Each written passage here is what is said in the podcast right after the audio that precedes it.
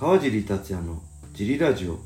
はい皆さんどうもです、えー今日も茨城県つくば市並木ショッピングセンターにある初めての人のための格闘技フィットネスジムファイトボックスフィットネスからお送りしています、はい。ファイトボックスフィットネスでは茨城県つくば市周辺で格闘技で楽しく運動したい方を募集してます、えー体験もできるのでホームページからお問い合わせをお待ちしてますお願いしますそして、ファイトボックスフィットネスやクラッシャーのグッズも絶賛発売中です。はいえー T シャツは全10種類以上、それぞれドライ生地とコットンのものを用意しています。はいぜひね、このラジオの説明欄に載せてあるファイトボックスフィットネスのベースショップを覗いてみて、好みのものを見つけてみてください。お願いしますえー、そんなわけで小林さんよろしくお願いしますよろ。しくお願いしますはい。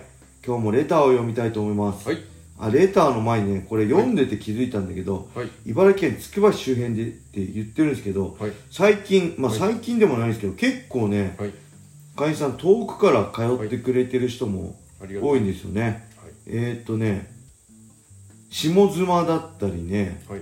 えー、あと牛久市だったりね、まあ、僕の地元の稲敷市からね、はい。通ってくれて、僕と同じ中学、同じ高校を卒業したはい子が僕同じ稲敷市からね通ってくれたり意外と、まあ、土浦市とかもちろんあるし、近辺はそうですけど遠くからも、ね、多分3 4 0分かけてはい。通ってくれてる人もいるんで、まあ、すごいありがたいですよね、あのーうん。まあ、僕もあの格闘技始めた時も T ブラッドでもその前にトップスでも40分とかねかけて通ってたんで、あのその大変さっていうかすごいわかるんで以前にラジオで言ったけどやっぱ距離があるとすごいあの大変なんですよ。一回家帰ってからよし行こうかってなるのが結構ねもう一つこの必要なんですよね決断が。はい。近くと近いし職場から近くてそのままとかよりはやっぱ一回遠いってそこから通うってなるとね、はい。一つもう一つ決断が必要なんでそういう中でなんか通ってくれてんの、はい。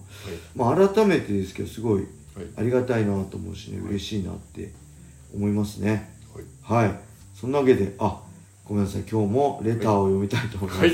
えーもう最近レターなくてフリートークでもいけんじゃねえかとちょっと思い出したんですけどはい。フリートークでもいけんのかな？フリートークでさすがに毎日は難しいですかね。毎日は難しい。な何本かに1本いけます。フリートークだけでもね、はい。今日あったこととか、はい。でもいけそうですね。今度フリートークでもやってみましょう、はい。石川さんがねフリートークでやっててあこれいいかもと思ったんですよね、はい。人に影響されやすいんで僕。はい。あのはいえーと、はい。まずじゃあレター最初いきますね。はい。えー堀口教授選手も YouTube の最後に「まったねー」という挨拶を作っています使っていますがはい「まったねー」の元ネタははい。川尻さんですか？はい。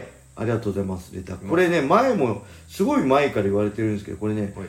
えっ、ー、とね多分堀口くんの方が先ですね。僕の感覚だと。で堀口くんが YouTube で言ってたの僕けど格闘家の YouTube ってほとんど見ないんではい。知らない中ではい。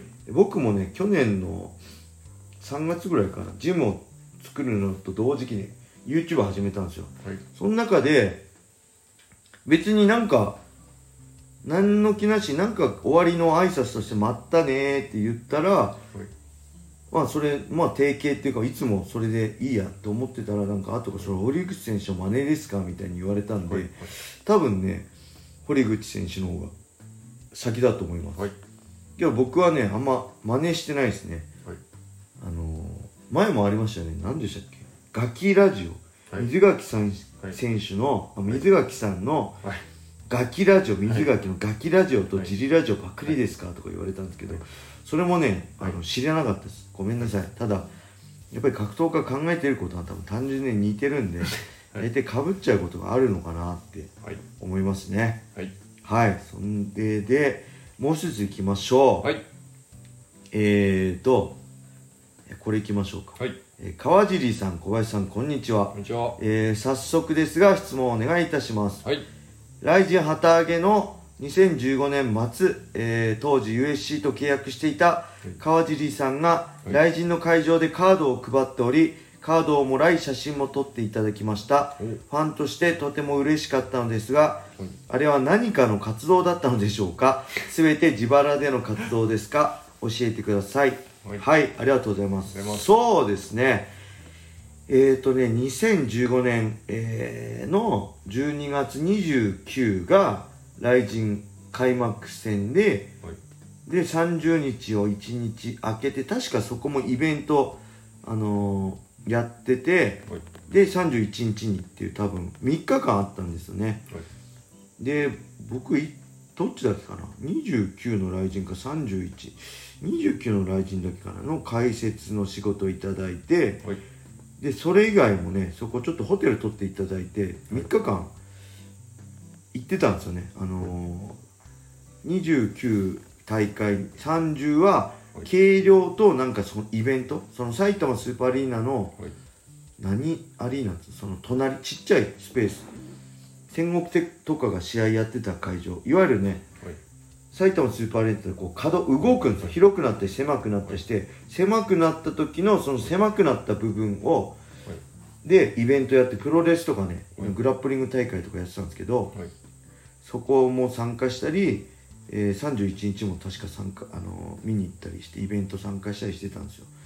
で、そこにねてサイン書いてポストカードみたいな今選手みんな QR コードとか書いてみんな来人から渡されてそれファンに配ったりとかしていると思うんですけど、はいそれ多分僕のその案をパクったんじゃないかなと思う。僕はあれね全部自腹で自分で考えました。って言っても作る方法なかったんでと JB スポーツのはい。あの高橋さんっていうトレーナー女性のトレーナーの方に、あの僕こういうのやりたいんですけどあの作れますかって言って、はい。あの作ってもらって、はい。でその写真と、はい。確かね、えーインスタとツイッターの ID を載せて、はいでそれに全部多分100枚以上150枚ぐらい使ったの作ったのかな、はい。で一枚一枚サイン書いてはい。えっ、とねファンに配ってたんですそこで。へでそれはね、か何の活動っていうかねあれですね。まあ、えーまあ USC も見てもらいたいのもあったし、まあ自分の、はい。まあインスタとかねツイッターのフォロワー増やしたいのもあったし、はいそれ何活動っていうんですか？もう普通にあれですよね。えー、ファンファンサービス。ファンサービスの一環としてはい。やってました。でやっぱ来人から新しいファンももう増えてくると思ったしプライドを知らないファンもいっぱい増えてくると思ったんでそういう中で自分を知ってもらうためにも、はい。あとあ来人以外にも USC ってあるんだっていうのもで USC も興味持ってほしいなって。僕当時 USC で戦ってたんで、はいまあ、本当 USC を知ってもらうために。そして USC で戦ってる世界最高の舞台で戦ってる日本人僕もそうですけど他にもたくさんいるんだよ。来人だけじゃないんだよっていうのをはい。知ってもらうためにファンサービスとしてはい。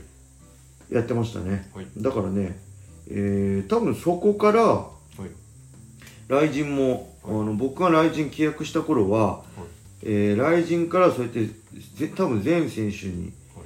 それを配って100万円とか多分配ってそれをあのファンに配ってくださいっていうはい。のがなんかいつもと関連化されたんで、はい。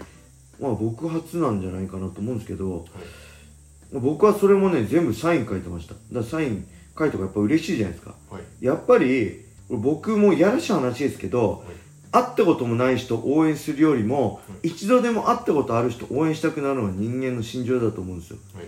で一度でも会った人あの会ったことある人よりも、一言でもコミュニケーション交わした人を応援したくなるのがはい。人間だと思うし、はい。それよりもコミュニケーション交わした上で、手書きのサイン書いてある人ってあ、なんかすごいファンのためにやってくれるんだなっていうはい。そういうのがあるとより応援してもらえるじゃないですか、はい。そういうはい。あのーなんだろう。やっぱりそういう思いもあります。もちろんそういう思い。ただ単にファンサービスとしてはい。配るんじゃなくてもっと僕のことを理解していっぱい応援してほしいなっていう考えも含めてはい。やってる。んだからね選手ももうこれからね来人に出る選手とかもはい。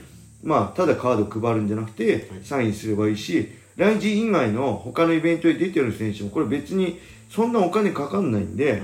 あのーいうまあ今だって QR コードとかで SNS とか YouTube とかねやってサイン書いて来た人に渡すっていうのはすごいいいと思いますね、はい。そういうのをやっていくことがまあ本当いいんじゃないかな。で特にスーパースターとかだったら別だけど僕いつもねこう言うんで僕地味なんでそのたくさんの人引きつけられないんで例えば一人の人をければその一人であんま試合って来ないじゃないですか。はい。誰かをささっと来てで試合見に来てもらってそこで僕以外の人でもはい。格闘技って楽しいって感じて思っくらってリピーターになってもらえば、あのそれ僕の勝ちだと思ってるんで、はい。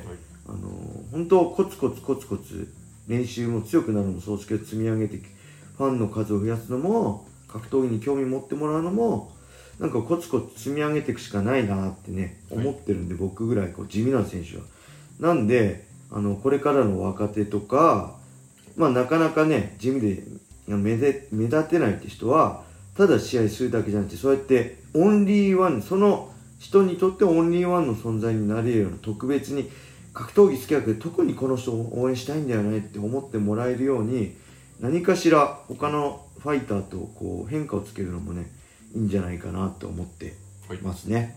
はい。